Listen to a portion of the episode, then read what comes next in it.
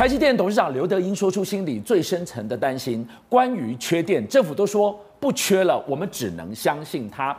真相是什么呢？在二零二五非核家园的这一块神主牌面前，侯赖两人今天决战废核料，到底吵什么？说穿了，我们本来都以为法院最新的这一纸判决刚好解决了干式储存槽的新建难题，但民进党根本不想让它变成了合一可以研议的理由。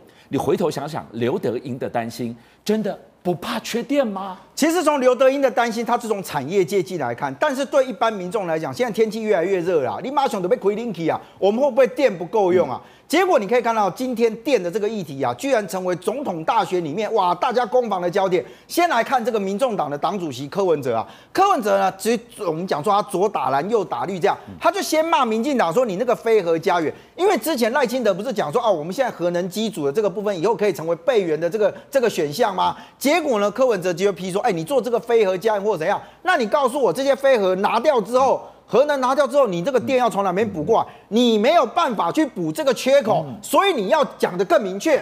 那对于这个新北市长这个侯友宜，因为他代表国民党参选，他之前不是也讲说核能是选项吗？柯文哲也开炮讲说，哎，你如果你要告诉我说永和，那你要解释你为什么不盖核废料储存槽啊？甚至他讲了一句话叫做“出来讲舞会，最后都要还啊”。结果没有想到，我跟你讲这件事情啊，立刻哇蓝绿通通都回来回了，你知道？先回来看看民进党，因为民进党现在是执政党，对不对？好。赖清德的近办发言人叫陈世凯啊，陈世凯呢，他其实哦没有去回这个柯文哲这一块，但是他居然回来讲说，哎，你侯友谊啊，这讲说是什么中央的问题或什么的时候，来先来看看啊，他说你新北其实你自己卡住了合一干式储存水保计划十年呐、啊，那个其实应该是这样说。我们过去啊，其实在这个所谓的储存的部分，我们有所谓的干式储存跟湿式储存，它有一定的这个阶段。一开始核废料用完先湿式，湿式完了之后呢，一段时间之后会移至到干式。可是呢，他们现在就讲说，哎，是你新北不愿意去搞这个跟那个干式储存，所以你侯友谊要出来去讲说什么是中央什么什么东西的时候，那你今天自己不要闪躲，你会觉得陈世凯为什么每次讲这件事情，就是因为侯友谊他讲说，哎。没有，我告诉你哦，你们不能讲说我的立场不对，我一直在争取呀。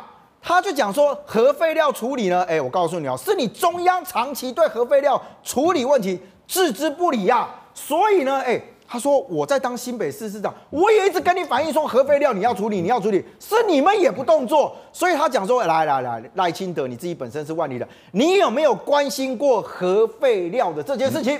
那我真的必须讲哦。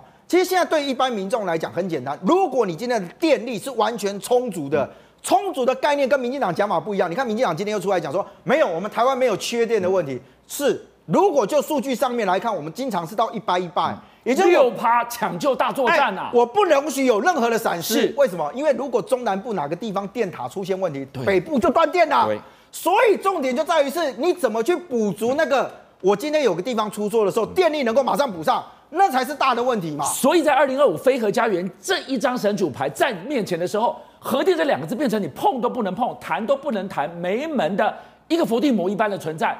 你来看看美国，你看看日本，比我们先进的这些核电用到上手的国家，怎么看待核电大复兴的？其实核核能发展至今哦，确实在全世界各个国家来讲都有不同的讨论。在特定的一些时期里面，有一些人也认为讲说核能这个东西是可以被讨论要不要继续使用。但是我们现在给各位看美国最新的民调，有将近百分之七十六的民众支持核能能够继续运转。而且你知道吗？这样一个数字的民调，其实在连续三年的这个评比里面，都创下非常高的这样的一个一个一个支持度，你知道吗？那这里面还包含到什么？包含到啊，其实在俄乌战争爆发的时候，很多人也就开始担忧讲说，哎，那我如果今天战争爆发，我的整个发电的基础这些设施。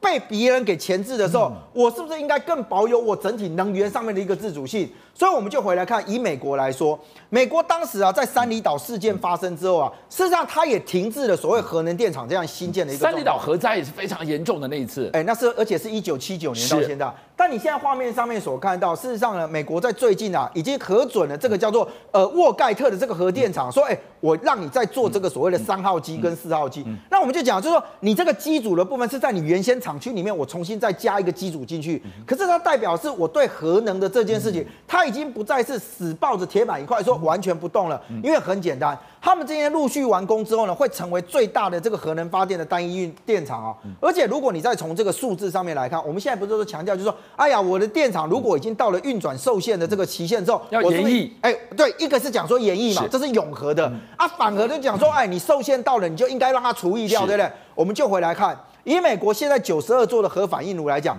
它的平均运转年龄居然是四十一点六年呢。平均运转的概念是什么？你知道，一定有低于四十一点六的。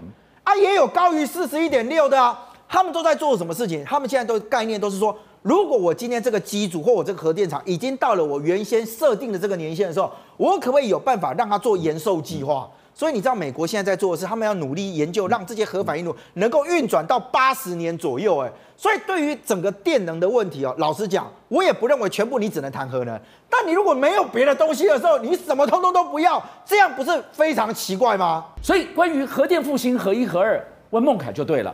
孟凯来告诉我们，今天赖阵营。在炒这个说核废料，他们是真的关心人民的安全，还是拿来当做挡核电的借口而已？如果说真的关心核废料，真的关心人民的安全，就不会民进党执政七年多，现在才在想到，哎，对耶，核废料还在那边呢，拜托。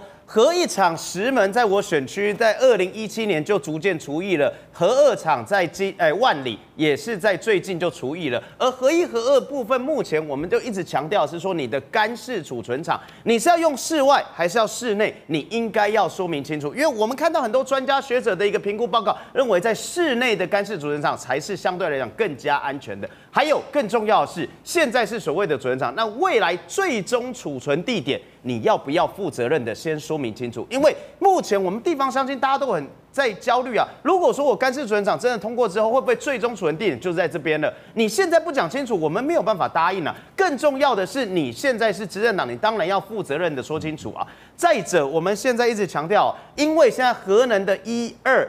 以及三号机组也即将快要除役的情况下，其实会变成是火力发电逐渐上升啊。所以说，大家讲是说我要用电，但是电不够用。刚刚我们有讨论到台积电，如果连台积电都会害怕，是说政府没有办法保证足够的电。